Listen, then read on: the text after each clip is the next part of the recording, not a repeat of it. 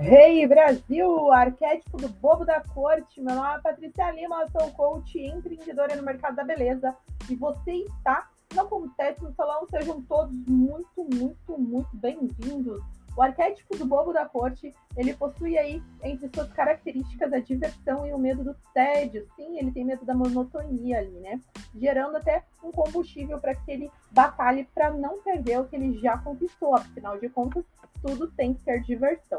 Uma forma simples de apresentar os arquétipos é um modelo comportamental. Os arquétipos criam símbolos arquetípicos e isso pode influenciar a sua vida, você acreditando ou não.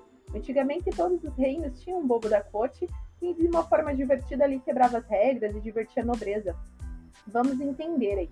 Por levar uma vida com leveza e diversão, acreditam que em todo tempo as suas necessidades são sempre supridas ao longo da jornada, ou seja, ele acaba não planejando muito com relação ao futuro, né? costumam ser pessoas honestas, fiéis e éticas.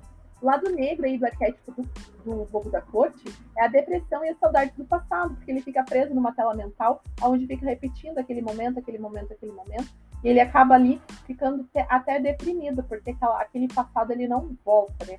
O arquétipo do bobo da corte nos traz é, para o presente, assim, no sentido de curtir a vida com mais é, leveza, vendo o lado bom das coisas, né? Acreditar que a vida está passando muito rápido, rápido e desfrutar aí, né, de um momento mais leve, mais feliz.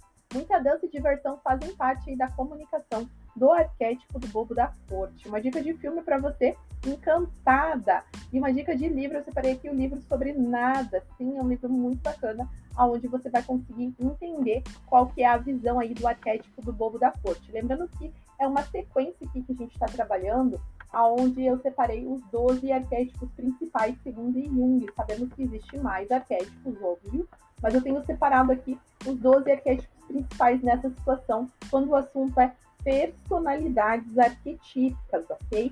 Então, assim, no campo do poder dos arquétipos existe muito conteúdo para ser estudado e para ser analisado. Mas tendo essa direção, você já consegue identificar qual que é o seu arquétipo natural, consegue aí fortalecer o que você tem de positivo e neutralizar o que você tem de negativo. E dessa forma você tem uma ferramenta poderosíssima nas suas mãos. Dia 31 do 3, te convido a participar aí da mentoria Território Elas, os links estão todos por aqui. O tema vai ser empreendedorismo feminino, onde eu vou te apresentar aí quatro arquétipos femininos dentro do seu ciclo menstrual. Sim, para que você se conecte e materialize de uma forma mais fácil o poder dos arquétipos aí na sua caminhada e de uma certa forma você vai receber até uma alta, né? Vai conseguir aí fazer esse processo tranquilamente nos próximos ciclos e vai conseguir ajudar as meninas no seu entorno, porque mulheres precisam ser estudadas, precisa ser analisado, né? Cada ponto, cada característica de cada mulher e muitas das vezes até aproveitar isso, né? Porque se uma está no período é, de TPM, ela está propensa para uma coisa, a outra está no crescente, está para outra coisa, a outra está na lua cheia, ela está propensa para outra coisa. Se uma empresa pega esse poder, né, de, de unir aí o, o, o, feminino que tem dentro dela, ao invés de gerar uma competição e um ciúme entre as meninas, vai acabar crescendo de uma forma mais pontual e o aumento dos resultados acaba sendo natural. Visite www.acontecemosalão.com e a gente se fala no próximo podcast. Tchau, tchau!